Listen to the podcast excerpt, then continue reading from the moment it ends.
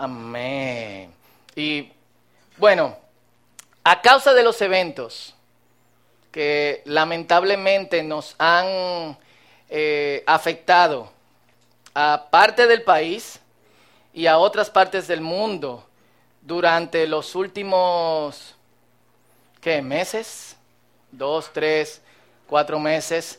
Eh, y que nosotros solamente nos enteramos de lo que pasa en, América. Al mismo tiempo que Barbuda estaba siendo devastada por un huracán, India, Bangladesh tenía alrededor de 600 eh, muertos y más de 50 mil personas desplazadas. Son cosas que no nos enteramos. Mientras en, el, en, Londres había un atentado fallido que solamente terminó con la explosión de un tren y con nada de heridos, en Irak ese mismo día morían 69 personas en un mercado por un eh, ataque eh, suicida. El mundo está eh, loquísimo y, y algunas de las preguntas que se han levantado al respecto en las redes sociales o con gente que yo he conversado es con respecto a nosotros nosotros como país, que en dos ocasiones hemos sido amenazados, que huracanes nos van a dar, pero como decimos vulgarmente, en la madre. Duro. Eh, y de hecho a mí me mandaron una imagen, que se me olvidó ponerla aquí, donde alguien como que ponía un círculo y decía República Dominicana protegida por el Señor. Y todos los otros países que se embromen. No, decía eso, pero me lo imaginaba como ¿Y por qué tú no haces el círculo mucho más grande? No sé. Eh, y alguna de las preguntas que la gente me hacía era, damos gracias a Dios porque nos libró a nosotros a pesar de que otros sufrieron y demasiado. Si en este país oramos, ¿quiénes oraron para que María no tocara el país o Irma? Y María se fue. Eh, profetizado por un grupo de merengue que ya nadie sabe quién, cómo se llama significa que donde sí pasó, no oraron. Digamos que oraron. Significa que Dios nos favoreció a nosotros porque somos, estamos más cercanos de Dios. En este país nadie peca, no hay corrupción y nosotros, o sea, este país está tan bien que usted puede dormir en el medio del luperón a las 2 de la mañana. ¿Eh? ok. Significa que Dios nos favoreció a nosotros, que es que ya nos valientes alcemos sobre ellos. Si Dios favoreció nuestra oración y no favoreció a la de otra gente, significa que ellos eran dignos de juicio. Y nosotros no, porque nosotros somos buenos. Bueno, cool. ¿Eh? Un dulce de, de de Coco Tierno, de las Marías. Todas esas son buenas preguntas. Pero lo que yo he observado es que nuestra forma de responderlas refleja un desbalance en nuestro conocimiento de la palabra de Dios. Y de hecho yo estaba orando para que saliera no lo que yo entiendo, sino lo que el Señor quiere, quiere decir.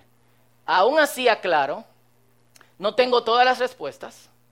Hay cosas que nosotros no podemos eh, responder, el no tener todas las respuestas nos va a dejar inconformes en cierto modo, y también el tener algunas respuestas nos va a dejar eh, inconformes, pero yo por lo menos quiero dejarlos hoy con algo balanceado desde la palabra de, eh, del Señor. Y no solamente reflejan un desbalance, sino que no nos hemos puesto de acuerdo con respecto a qué nosotros creemos sobre Dios. Obviamente puedes creer que Dios favoreció un país sobre otro y puedes creer que Dios respondió tu oración porque tú no eras digno de juicio, mientras que, eh, que, perdón, Dios respondió tu oración porque tú no eras digno de juicio, mientras que otras personas sí eran dignos de juicio. Tú puedes creer lo que quieras, pero si tú piensas de esa manera, déjame decirte que lamentablemente estás en un error. Quiero que prestemos mucha atención a lo que la Biblia dice y ser consistente con toda la palabra. Si anotan, anoten. Si tienen preguntas, háganmela. Yo estoy a tiempo completo como pastor y es por una razón. Allí hay una oficina que parece la dirección de un colegio porque la pusimos al principio, pero era que no teníamos un espacio y teníamos que movernos. Nos sentamos ahí. Si usted quiere, me invita a Taco Bell y también yo le respondo a todas las preguntas. Así de barato, 250 pesos cuesta el combo que a mí me gusta. Y podemos eh, seguir. Y yo creo que también nosotros podemos corregir cosas que son muy buenas intencionadas teológicamente, pero erróneas. Cool. Y la primera cosa que yo quiero aclarar y descartar totalmente es que los eventos catastróficos que nosotros estamos viviendo no son señales del fin. Cool.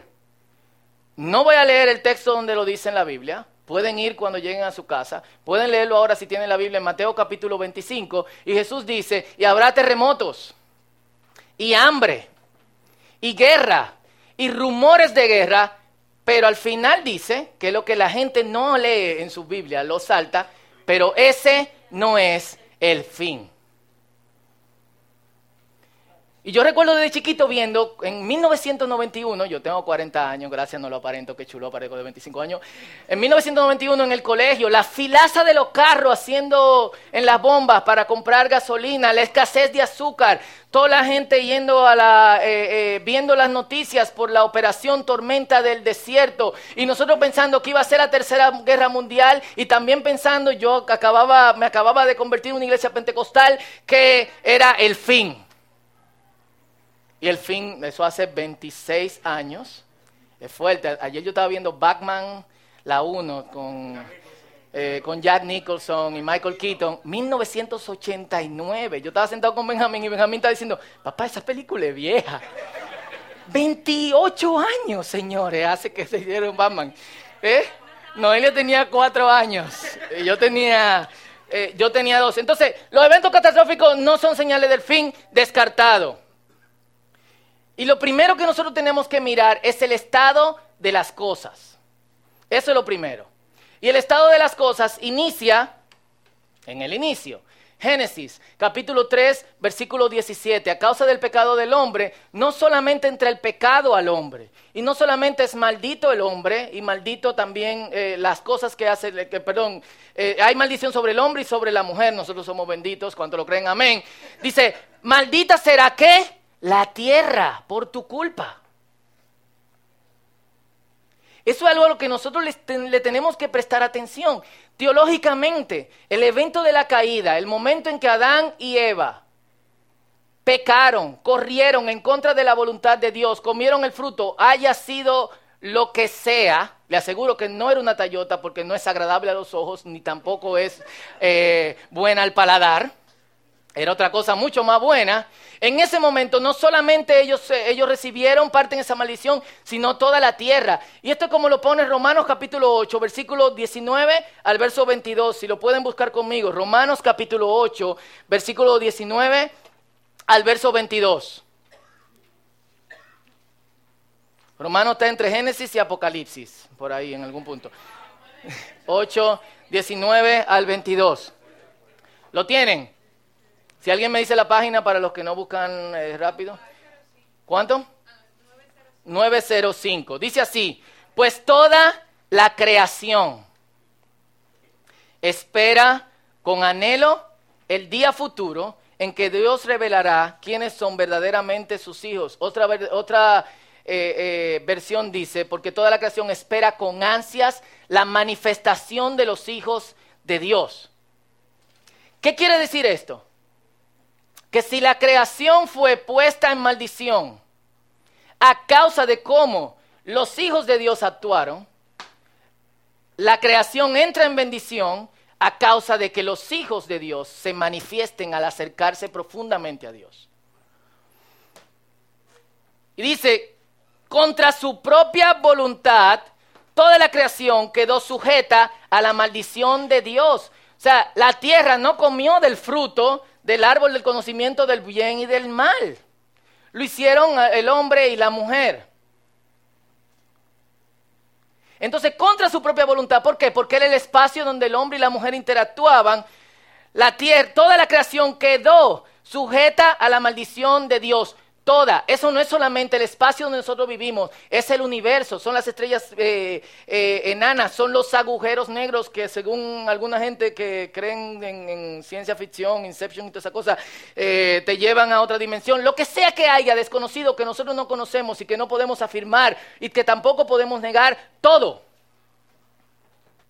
Sin embargo, con gran esperanza, la creación, Pablo la personifica en Romanos, espera el día en que será liberada de la muerte y la descomposición y se unirá a la gloria de los hijos de Dios. Pues sabemos que hasta el día de hoy toda la creación gime de angustia como si tuviera dolores de parto. Lo repito, hasta el día de hoy toda la creación gime de angustia como si tuviera dolores de parto.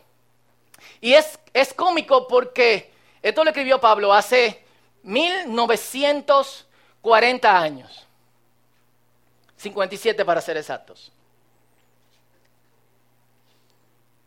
Es exactamente las palabras que alguna gente han dicho sobre el estado de la naturaleza, gente que no creen en Dios. Y dicen, la tierra está cansada. ¿No lo han escuchado? La naturaleza va a explotar. El mundo está quillado. O sea, nosotros sin temor, con, sin mucha gente sin temor de Dios, personifica la creación de la misma manera que Pablo hace 1957 años, 67, lo personificó. Y yo entiendo que hay algo de revelación de Dios ahí. Yo no creo que la madre naturaleza, no creo en la madre naturaleza, ni en la Pachamama, ni nada por el estilo, eh, pero sí creo en lo que dice la palabra. Y es que la creación está sufriendo a causa de, del pecado.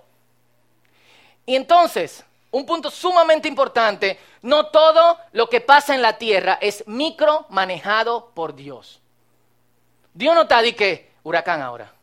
Huracán, no te detengas, déjame salir. Quiero romper los prejuicios. Terremoto allí. Miguel, ¿dónde era que tocaba el tsunami en esta semana? Ah, no, Dios, no en esta semana, en el 2019. Ah, ok, perfecto, anótalo ahí por si se me... Dios no está micromanejando el universo. Y se lo digo porque es como nosotros pensamos. Nosotros pensamos que si, pasa un terremoto es que Dios está moviendo algo. Pasa un huracán es que Dios... Pauto, pero dice la Biblia que ni una hoja cae de los árboles sin que sea la voluntad de Dios. ¿Cuánto ha leído ese texto? Habladores porque no está en la Biblia. La Biblia no lo dice. Yo no lo culpo porque yo creí que yo lo había leído hace años, pero no está en la Biblia. No está, búsquenlo. Y continuamos el mensaje la semana que viene. No está. Bueno, pero dice que ni un cabello cae. No, tampoco dice que ni un cabello cae. Dice, ni un cabello de quienes predican la palabra de Dios caerá sin que el Señor los tenga en cuenta. Y dice que el Señor tiene contados los cabellos, sabe hasta los cabellos que tenemos, pero no dice que ni una hoja de un árbol cae sin que sea la voluntad de Dios. La Biblia no lo dice. Lo dirá un himno, lo dirá una persona bien intencionada, pero no lo dice. Amén. Y yo quiero que se aseguren, yo no quiero que me crean, yo quiero que ustedes lleguen a su casa y lo busquen. No lo dice. Entonces, hay eventos que suceden, pero son el resultado del curso de las cosas. Pónganme atención. En el momento en que la tierra entró en decaimiento, hay cosas que se salieron de control. Es la voluntad de Dios en el sentido de que Dios sometió a la tierra a maldición. Pero no es la voluntad de Dios en el sentido de que Dios lo micromaneja.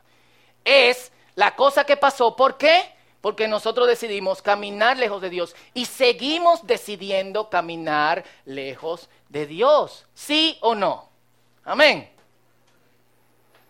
Dios estableció ese curso porque Adán y Eva pecaron, pero no anda supervisando cada cosa para que pase. Cool. Entonces, si Dios maldijo la tierra, ¿qué esperan ustedes que pase? Es, mal, es voluntad de Dios en el sentido de que eso fue lo que Dios estableció, pero no es voluntad de Dios en el sentido de que Dios micromaneja las cosas. En ese sentido, de todas las cosas que nos suceden, hay cosas que nos suceden porque Dios quiere. Pero hay cosas buenas y malas que nos pasan porque hay gente que toma decisiones. Y cuando alguien toma una mala decisión, puede afectarme a mí directamente. Full. sea, el gobierno tomó la mala decisión de subirle al gas 20 pesos durante las últimas tres semanas. Y nosotros hoy estábamos preguntando, pero nosotros echábamos tanto la semana y fue el doble de lo que echamos esta semana. Alguien tomó esa decisión y me está afectando a mí. Eso no tiene nada que ver con Dios. Y la tierra está sometida a decaimiento. Y hay fenómenos naturales que no tienen nada que ver con Dios. Wow, están como... Qué fuerte. El creer que Dios micromaneja el universo es una creencia no cristiana que se llama panenteísmo. No panteísmo. Panteísmo es la creencia de que Dios y la tierra son la misma cosa. Panenteísmo es la creencia de que Dios y la tierra son interdependientes. Y en ese sentido, todo lo que sucede es porque Dios lo manda. O porque alguna influencia de la tierra pasa sobre... Dios puede hacer que ciertos fenómenos naturales pasen. Él es Dios. No lo puedo negar. Pero no todos los eventos naturales pasan porque Dios dice, terremoto para México, ahora, cinco, cuatro, tres, dos. ¿Cuánto tú quieres que dure Dios? No sé, vamos a ver. Nos estamos viendo bien. Todavía, sube un ching. Miguel, dale. No puedo de aquí. Eh, Gabriel, dale. No, eso no es lo que pasa. Bueno, y Faraón, Fauto. Necesito beber agua. Entonces, vayan procesando y vengo ahora.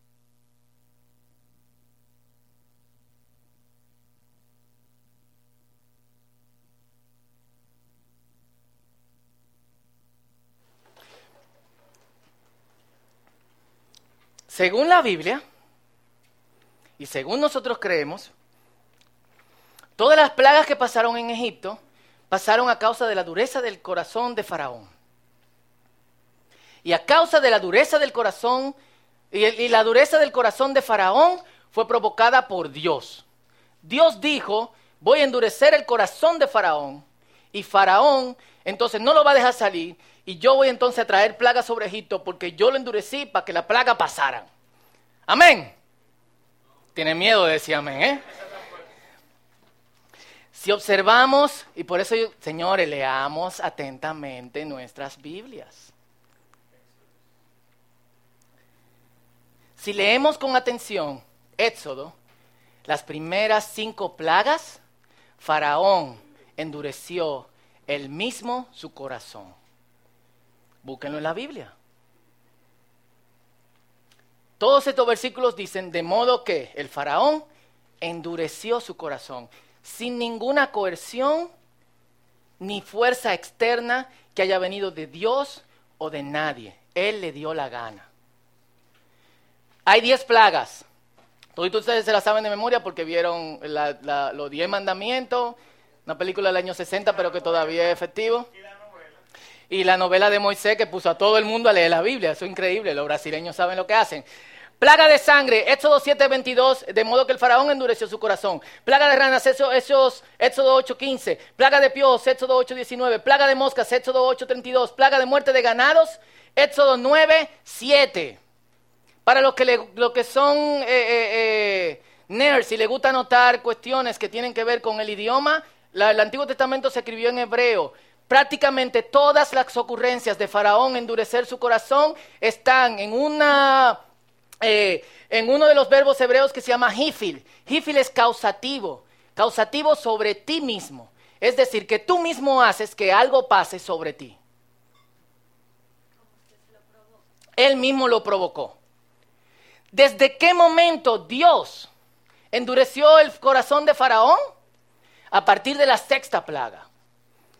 Y esta es la conversación que Dios tiene con Faraón. Porque algo que la Biblia dice que Dios pone y quita reyes. Y él le dice, a decir verdad, Éxodo 9, 16 17, yo te he puesto para mostrar mi poder en ti y para que mi nombre sea proclamado en toda la tierra. Pero te has vuelto en soberbia, amén. Retienes a mi pueblo y no los dejas ir. Esto pasa exactamente en la sexta plaga. ¿Y cuando Dios empieza a endurecer el corazón del faraón? En la sexta plaga. El Señor endureció el corazón del faraón. plaga de úlceras, plaga de granizos, plaga de langostas, plaga de oscuridad, muerte de los primogénitos. Éxodo 9:12, anótenlo. No me crean, no me crean. Porque de hecho nosotros estamos en este estado porque creemos todo lo que nos predican, sin analizarlo en la Biblia. Llegue a su casa y estúdielo. Full. Y cuando usted lo estudie, créalo.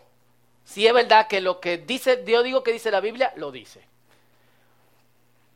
En todos estos textos, el Señor endureció el corazón de Faraón. Y esto es lo que yo creo que pasó con Faraón. Si tú insistes en endurecer tu corazón, ¿qué hace Dios? ¿Eso es lo que tú quieres? Romanos capítulo 1, versículo 21, versículo 24, hablando sobre toda la humanidad. No lo glorificaron como a Dios ni le dieron gracias, sino que se extraviaron en sus inútiles razonamientos y se los oscureció su insensato corazón. Ustedes lo que vienen aquí me han oído constantemente decirlo. Corazón en la Biblia no es esto, es esto, es mente.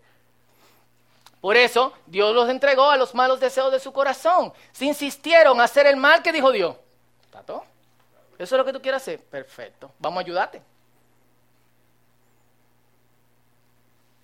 Pero primero estaba el chance.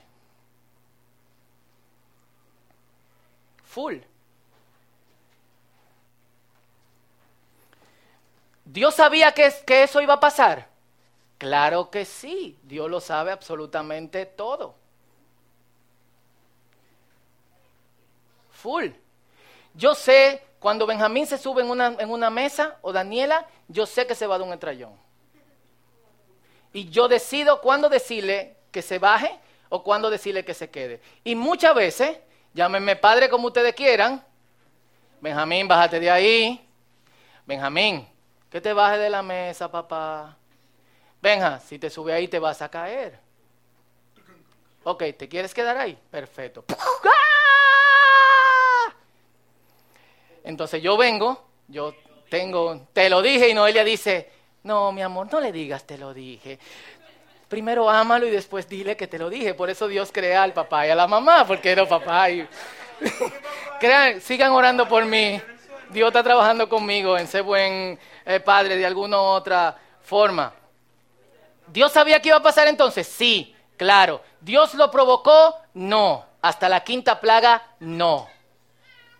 Aparte, ¿A partir de cuándo Dios lo provocó? A partir de la sexta plaga. Yo no sé si ustedes se sienten incómodos con eso, pero eso es lo que dice la Biblia.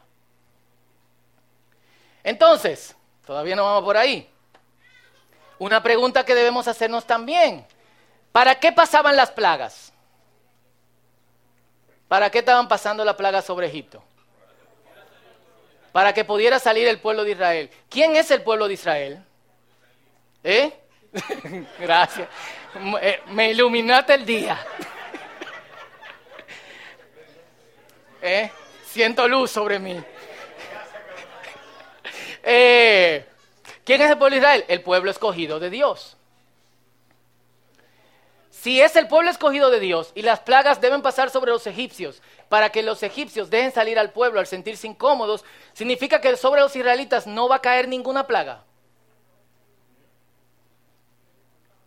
Nos sorprendemos al ver que, a pesar de que los israelitas eran el pueblo de Dios, solo cuatro plagas no tocaron a las israelitas. Todas las otras plagas le cayeron a ellos, tanto como los egipcios, tanto los que servían a Dios como los que no servían a Dios, incluyendo los piojos. ¿Qué plagas no tocaron los israelitas? La de ganado, la de granizo, la de oscuridad y la muerte de los primogénitos, que expresamente Dios dice en esos versículos que ustedes ven ahí, en la muerte de los primogénitos, tienen que leer el 13 y el 14 porque es lo que, lo que prevé a la celebración de lo que será la Pascua en todos estos versículos Dios dice, y voy a hacer que esto caiga solo sobre los egipcios. No va a caer sobre los israelitas para que tú veas que soy yo el que está dando esta maldición sobre ti y que mi pueblo es mi pueblo. Y si se fijan, es después, se me enganchó esto aquí, si se fijan, es después de la sexta plaga.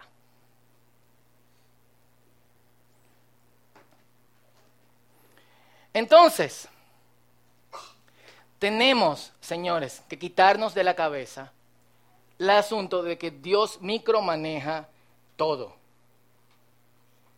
Ya que eso pone a Dios como responsable no solamente de lo bueno, sino también de lo malo. Y es muy cómico porque hay un grupo de cristianos que doctrinalmente y teológicamente creen que Dios es quien crea tanto el bien, como el que provoca tanto el bien como la maldad. Pero ¿qué quiere decir eso? Quiere decir que si tú pecas, es Dios que hace que tú pecas. Eso no es amor, es sadismo. Y todos ustedes tienen un programa ahí. En el programa hay un versículo bíblico que es 1 de Corintios 13, 6, que dice que el amor no disfruta la maldad. ¿Y qué cantábamos desde chamaquito? Dios es amor. Yo lo cantaba, Dios es amor, Dios es amor, la Biblia lo dice. Dios no hace amor.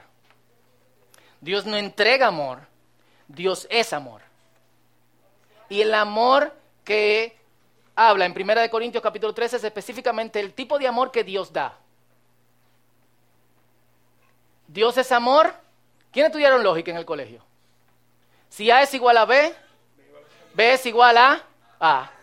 Entonces, si Dios es amor y el amor no disfruta la maldad, entonces Dios no disfruta la maldad. ¿Por qué? Porque A es igual a B, Dios es igual a amor. No podemos creer que Dios disfruta la maldad de ninguna manera. ¿Cuál es la relación de Dios con la maldad? Porque tiene que haber una relación de Dios con lo que nos pasa alrededor a nosotros. Y esto está en un mensaje que yo di hace como 500 años, pero es digno de repetir ahora mismo. Dios permite, pero no efectúa la maldad. Y en eso tenemos que estar claro. En el libro de Job vemos claramente que la idea de que algo caiga sobre Job es de Satanás.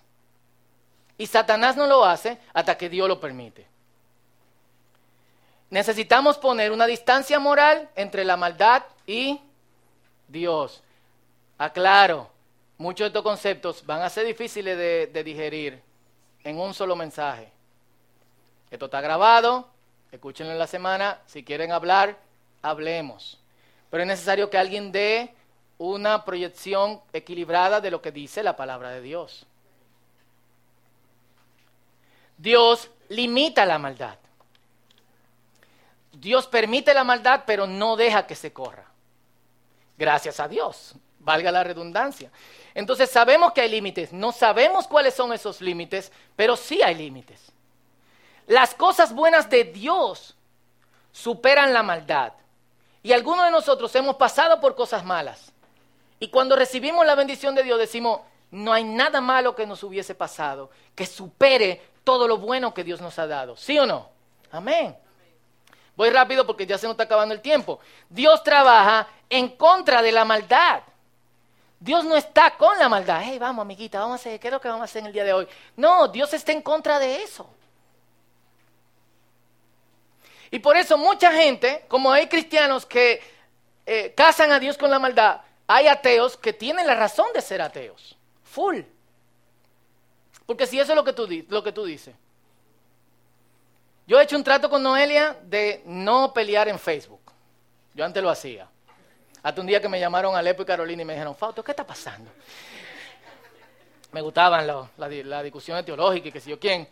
Pero cuando yo veo que dicen disparate, yo tengo, y hace meses en Twitter, en una mesa de tres cuatro pastores, ponían, y era el, caption de un video, Dios no solamente permite la maldad, Dios efectúa la maldad. Pastores muy respetados. Algunos por algunos de ustedes. Quienes sabe cuál es, pregúntenme. Yo no voy a criticar a nadie de este frente. Y yo tuve que decirlo. ¿Cómo tú dices eso, men? ¿Qué base bíblica tú tienes? Tú no estás predicando el Evangelio, tú estás predicando el ateísmo. ¿Tú quieres que yo deje de creer en Dios? Entonces, Dios sufre que haya maldad. El amor no se deleita en la maldad, sino en la verdad. Dios puede sacar algo bueno de lo malo. De hecho, el evento de la cruz, Jesús muriendo en la cruz del Calvario, es un evento catastrófico. Tan catastrófico como el momento del pecado de Adán y Eva, y es lo que la Biblia lo compara. Pero a través de eso malo que le pasó a Jesucristo, nosotros estamos aquí hoy y estamos disfrutando de las bendiciones de Dios. ¿Cuántos dicen gloria a Dios y amén? Amén. Y Dios es compasivo. Compasivo es sufrir con. Compasión es con. Pasión es eh, sufrir. Y finalmente, Dios destruirá la maldad. Apocalipsis 21, del 1, del 1 al 4, esto es lo que dice. Que ya no va a haber enfermedad, que no va a haber lágrimas en sus ojos. Isaías capítulo 11 dice que van a, caminar juntos el lobo y el cordero y un niño va a estar jugando pelota alrededor de ellos. Que un bebé va a meter su mano en la cueva de la cobra. ¿Por qué? ¿Para que lo pique? No, porque ya no va a tener ningún efecto.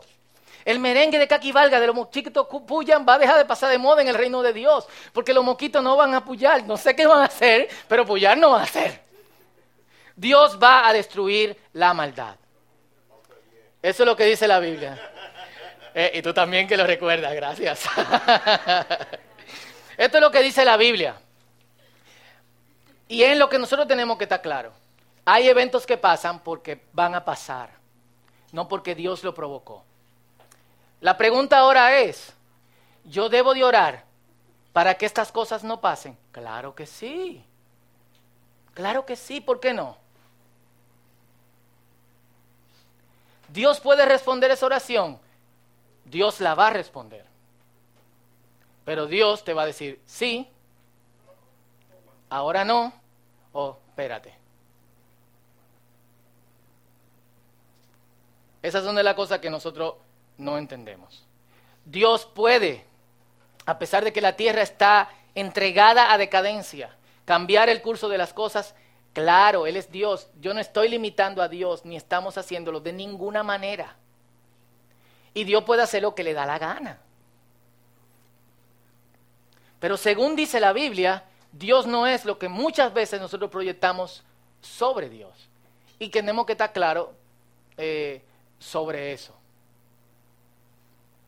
Dios puede utilizar eventos malos para que salga algo bueno. Todos los mexicanos que yo conozco están de acuerdo con que algo ha salido bueno de este terremoto. Y hay unidad en todo el pueblo mexicano. ¿Eso quiere decir que ellos hubiesen orado por un terremoto? No.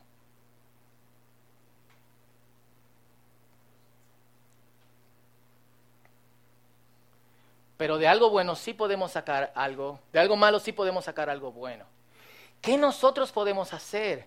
Según Romanos capítulo 8, ¿qué aguarda la creación en decadencia? ¿Qué está esperando? La manifestación de los hijos de Dios. Mientras más rápido nosotros nos acerquemos a Dios, mientras más rápido el Evangelio sea predicado, más rápido la tierra va a volver a su orden, al orden en que debería estar. Pero ahora mismo la tierra está trabajando con el software que se le instaló en una máquina dañada. Y lo que tienen computadora o cualquier cosa que funciona con software, saben que si la máquina está dañada, el software está ahí, pero no progresa. Hay algo de lo que se escribió en el software que se interrumpe. Y eso es lo que está pasando con la Tierra.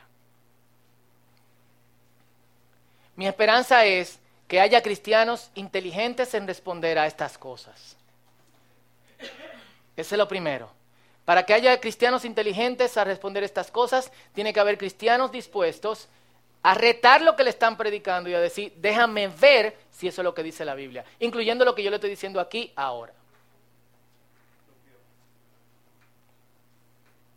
Y eso nos va a dar un balance con toda la Biblia. Hay cosas, la Biblia puede decir cualquier cosa. Y dice cualquier cosa. Pero la Biblia es un libro. Si esa cosa no está de acuerdo con el resto de la Biblia, no debe de seguirse. Debemos de seguir lo que estudiamos y es consistente con toda la palabra de Dios. Amén. Vamos a orar.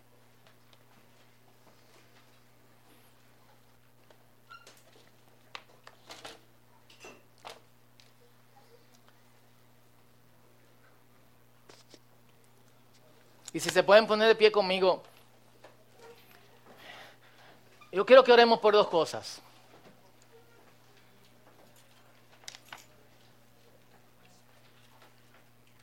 Por nosotros como creyentes, para tener una buena perspectiva teológica de las cosas. Porque nosotros somos lo que le vamos a decir a la gente que está sufriendo y que piensa que fue Dios el que causó su sufrimiento, que no es así.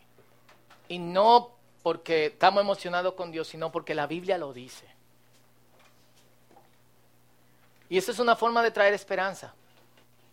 Pero también vamos a orar para que la iglesia que es luz en esos lugares no solamente actúe orando, sino que actúe dando de sus recursos para esto.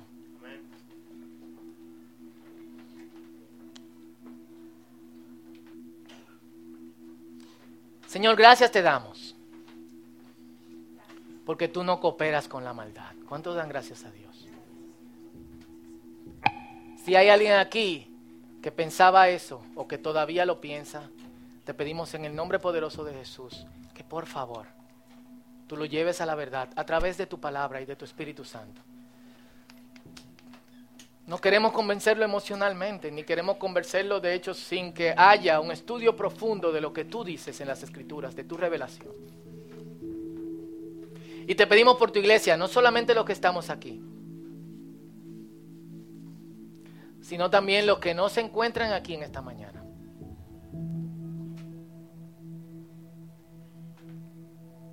Que de alguna u otra manera nosotros podamos agarrar nuestras Biblias lo que tú has dicho. Tu revelación que ya está cerrada. Comprometernos con eso, de estudiarla a fondo, de modo que tengamos una perspectiva balanceada de lo que tu palabra dice y de lo que tú has revelado. Oramos por los que sufren en este momento, Señor.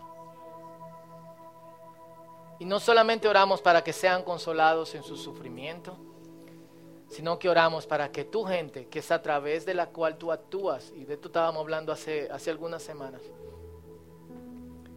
tú muestras tu bondad a través de tu iglesia, de tu gente, o deberías hacerlo. Pedimos en el nombre poderoso de Jesús que nosotros seamos lo que llenemos la necesidad de aquellos que tienen necesidad. Que no nos quedemos orando, sino que demos el paso de actuar y adoramos en este momento todos juntos,